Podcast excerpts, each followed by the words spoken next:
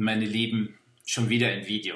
Also ganz kurz, wenn Sie bei mir auf der Homepage sind, auf der Pfarrer Herzblut-Seite und Sie hören mich jetzt, aber Sie sehen mich nicht, dann müssen Sie bitte auf diesen einen Link klicken, Download MGP, wo war sie, 4 Video. Da downloaden Sie gar nichts, sondern in einem neuen Fenster öffnet sich dann das Video. Sie können natürlich einfach nur zuhören. Das bleibt Ihnen völlig überlassen.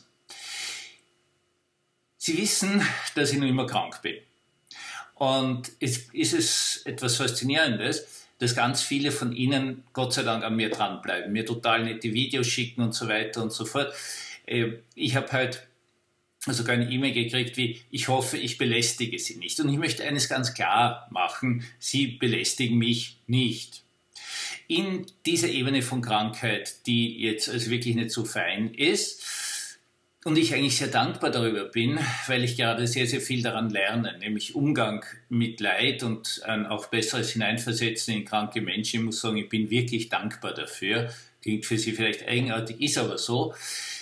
Äh, Gab es immer wieder einen Punkt für mich, der ganz, ganz wichtig war. Ja, kann ich mein Leid teilen? Und wie so oft, und da bin ich meinem Kirchengeschichtsprofessor, dem Professor Dr. Alfred Radatz, längst verstorben, der auch Kunstgeschichtler war, extrem dankbar, denn solche Fragen stellen sich, äh, lösen sich am besten in der Betrachtung großer christlicher Kunst. Und deswegen möchte ich euch einen kurzen Ausschnitt zeigen aus einer Sendung des Bayerischen Rundfunks. Kunst und Krempel heißt das. Und äh, ich liebe diese Sendung.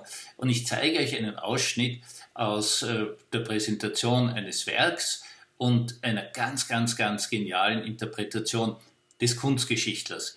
Ich hoffe, es berührt euch so sehr, wie es mich berührt sein. Was wir noch sehen, sind diese Reste manieristischer Malerei, dieser wunderbare Korpus des Gekreuzigten bei der Beweinung. Es ist noch nicht die Grablegung, sondern es ist die Beweinung. Es sind auch alle, die sich also fürchterlich, äh, natürlich traurig, die Maria Magdalena, Johannes, äh, Josef von Arimathea, Nikodemus, die drei Marien hat er schon genannt. Äh, hier geht es darum, dieser Verzweiflung Ausdruck zu verleihen. Interessant ist die Generalkomposition, wenn Sie es von der Weite anschauen, ist das Ganze irgendwie in ein Ei eingebunden mhm. oder eigentlich in eine Weltkugel. Das heißt, hier wird das Leid der Welt auch optisch dokumentiert. Und was jetzt wirklich da kommt, es ist vorzügliche Malerei. Es hat ein bisschen ein Malheur, weil es ist einmal etwas zu heftig geputzt worden. Irgendwann einmal vor einer Generation oder zwei Generationen.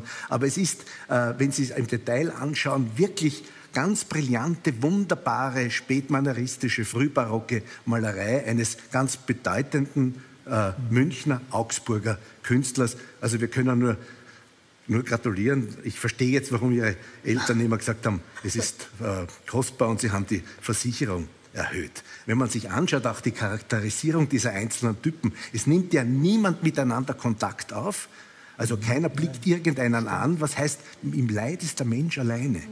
Also es gibt keine Möglichkeit, das Leid, obwohl wir wissen, dass natürlich das Leid teilbar ist. Aber hier wird äh, ganz deutlich gemacht, im Leid ist der Mensch alleine. Noch dazu, wenn der wichtigste Heilsbringer äh, der Menschheit stirbt. auch niemand aus dem Bild heraus, äh, um den Betrachter mit einzubeziehen. Mhm. Also es ist eine in sich geschlossene Komposition im doppelten Sinne, also von der Bedeutung her und von der Figuren- und äh, Farbkomposition. Also, die Beweinung Christi. Ein ganz besonderer Moment zwischen der Abnahme des Leichnams äh, vom Kreuz und der Grablegung oder besser gesagt, also das Einwickeln zunächst einmal in die Grabtücher und dann Transport zur Grabhöhle. Also was jetzt?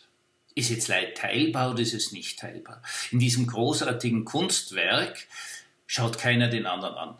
Jeder ist in seinem Leid, in seiner völligen Überforderung total alleine. Nebenbei bemerkt, aus der Position des Pfarrers bei einer Beerdigung schaut ihr Haar genauso aus. Also jene, die dem Verstorbenen, der Verstorbenen wirklich verbunden waren, die schauen genauso aus. Die schauen sich nicht an. Nein, wenn sie sich berühren, dann ist es ein, ein Klammern, ein Festhalten, aber es ist keine Kommunikation. Jeder ist in diesem Moment in seinem Leid alleine. Was heißt das jetzt? Was habe ich auch erlebt? Das ist immer jetzt in letzter Zeit wäre ich so bekenntnisartig, das hält mir schon stark auf. Nein, mein Leid ist natürlich nicht teilbar. Natürlich möchte ich das gern. Ja, das ist schon klar. Weil es in Wirklichkeit das Leid, äh, Teilen des Leides heißt, bitte machst du für mich. Bitte übernimm meinen Schmerz. Bitte befreie mich von meinem Schmerz, von meiner Angst, von meiner Krankheit. Bitte mach du das für mich. Das funktioniert aber nicht, weil mein Leid einfach mein Leid ist. Leid ist in der Tat nicht teilbar. Was teilbar ist, und darauf kommt es jetzt an, und das haben so viele von euch in liebevollster, großartigster Art und Weise dauernd getan, ist, man kann Kraft, man kann Freude, man kann Hoffnung, man kann Vertrauen, man kann Glauben teilen. Das Negative bleibt bei uns, meine Lieben. Aber das wirklich Gute, das ist das Großartige, das ist teilbar. Und so sehr ich mich bei euch bedanke dafür, dass ihr jetzt so viel an Guten mit mir geteilt habt und noch immer weiter teilt. Genau das, das ist es, was das Wunderbare ist. Das durchbricht die Vereinsamung des Leides. Das können wir tun. Den Schmerz, den jemand anderer hat, können wir nicht tragen. Das kann nur Christus. Aber wir können das wirklich Gute teilen.